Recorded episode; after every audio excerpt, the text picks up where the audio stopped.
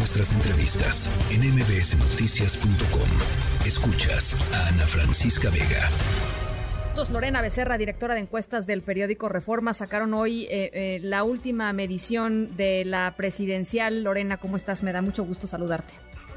Hola Ana Francisca, un gusto saludarte como siempre. Buenas noches, saludos a todo auditorio. A ver, pues la, cosa es no se mueven demasiado los temas, no se mueven demasiado las preferencias, pero hay cosas interesantes que sacaron, Lorena. Sí, de hecho ahorita creo que todo el foco está puesto en la, en la elección interna de Morena, que, que viene, que anunció el presidente, de hecho que se va a adelantar ¿no? para los próximos meses. Entonces, eh, bueno, pues empezamos a explorar un posible careo interno, ya lo habíamos hecho previamente, pero ahorita le dimos muchísima visibilidad. Y básicamente lo que vemos es que entre las cuatro, eh, bueno, llamadas corcholatas, ¿no? como le, los ha denominado eh, el presidente López Obrador, pues realmente destacan únicamente dos, la jefa de gobierno, Claudia Sheinbaum, y el canciller Marcelo Ebrard. 31% de la población nacional hoy nos dice que preferiría que fuera la jefa de gobierno, eh, la candidata presidencial de Morena en 2024, y 26%, o sea, solo cinco puntos abajo, nos dice que sería el canciller. Y ya en un lejano tercer lugar, con solo seis puntos eh, porcentuales de la preferencia electoral, está el secretario de, de Gobernación, Adán Augusto López, y con 5% Ricardo Monreal. Eh, a ver, entre el 26% decías de, de Ebrard y el 31% de, de Claudia Sheinbaum, pues no hay mucho, ¿no? Exactamente, son cinco puntos porcentuales. Digo, hay que recordar que esta es una encuesta ¿no? en vivienda a nivel nacional, mil entrevistas. Todavía no sabemos cómo se va a llevar a cabo la metodología de selección de Morena. Sabemos que va a ser una encuesta, no sabemos si va a ser en población abierta, si van a filtrar por simpatizantes, etcétera pero hoy por hoy así sería la, preferencia y sin cinco puntos porcentuales pues es, bastante pues es bastante cerrada pues. o sea es, es remontable pues para los seguidores del canciller Ebrard eh, la encuesta de hoy de reforma es pues una buena noticia Sí, eh, ahora sí, te repito, eh, sí, es muy importante saber cómo van a medir, porque muchas veces en las encuestas de Morena se fijan en ciertos atributos, incluso a veces elaboran un índice y le dan más peso ¿no? a unos que otros pero así en preferencia, digamos, llana, pues sí, sí, están muy cercanos. Sí. Ahora, interesante eh, eh, otro de los puntos que, ustedes ponen sobre la mesa, que es preguntarle a la gente qué es lo que cree que va a pasar en términos del método, ¿no? Eh, si lo va a definir el partido o si lo va a definir el presidente, asumiendo pues que hay distintas concepciones de que el partido es el presidente o que el partido es, es un ente independiente de, de la voluntad presidencial, ¿no?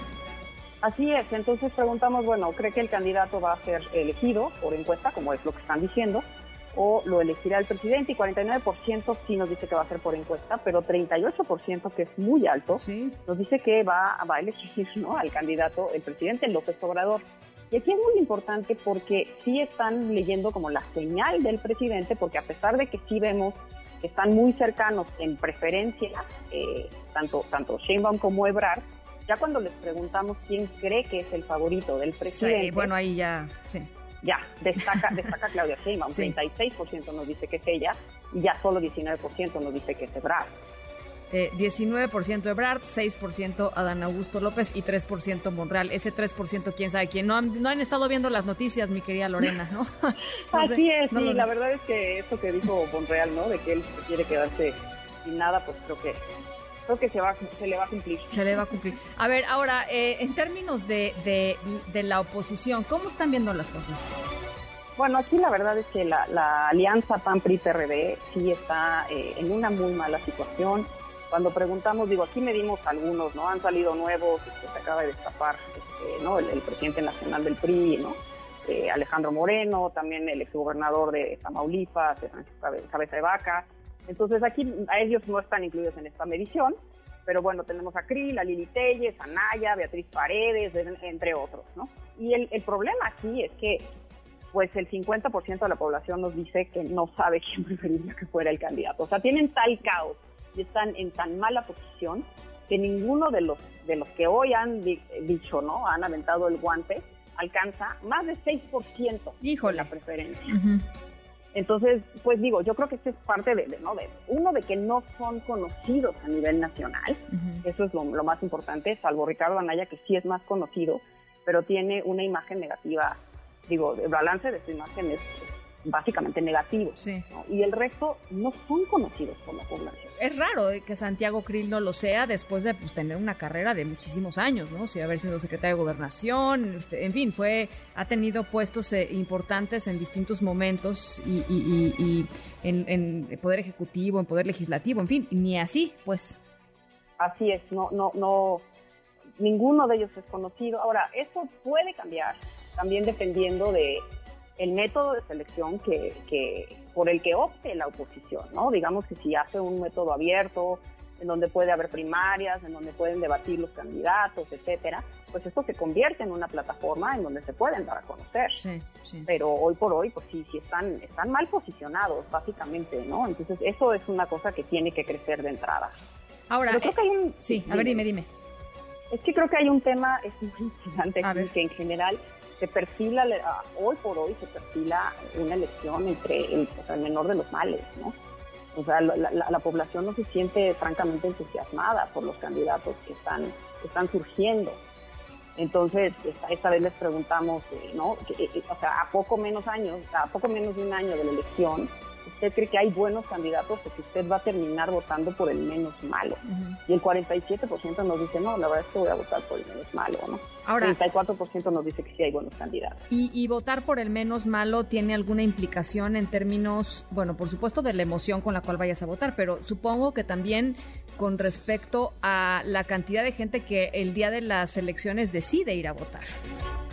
No solo eso, Ana Francisca, también tiene que ver con el enfoque que le van a dar a su voto. Sí porque entonces más bien tiene que ver mucho con el contrincante. Entonces van a ir a votar en contra del que no les gusta, más que a favor de uno que sí les convenció totalmente. Que yo no sé si se fue el voto de López Obrador de una muy buena cantidad de gente, ¿no? No lo sé. La verdad, el, tema con López Obrador es que sí acabó este, permeando en todos los segmentos poblacionales, ¿no? Se llevó a las clases medias, se llevó a los segmentos escolarizados, a los jóvenes, a las mujeres, al norte, a todo el mundo y también sí tenía que ver, una buena parte tenía que ver con el enojo de la población, con el gobierno de Enrique Peña Nieto, pero también con los malos gobiernos locales del PAN, del PRI, del PRD. Entonces sí, sí había un voto de enojo.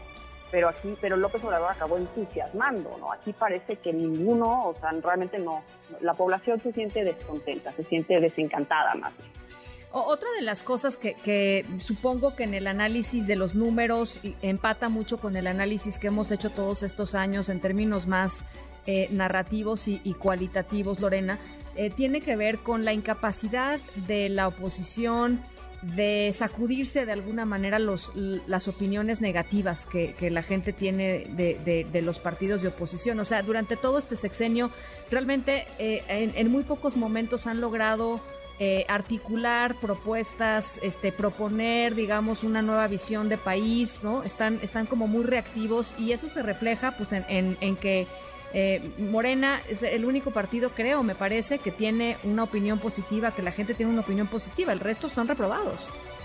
Así es, y esto es muy grave, Ana Francisca. Bueno, el PRI, ¿no? Es, el partido con mayor rechazo. 59% nos dice que tiene una mala imagen del PRI, solo 13% es, es positiva a pesar de que es un, partido con un gran reconocimiento de nombre, obviamente, ¿no? Y el PAN y el PRD, bueno, sus, negativos son altísimos, 45% cada uno. El Partido Verde, incluso los pequeños, ¿no? Solo MC medio que se salva, pero aún así está tabla. Solo 23% tienen opinión positiva y 24% tienen opinión negativa.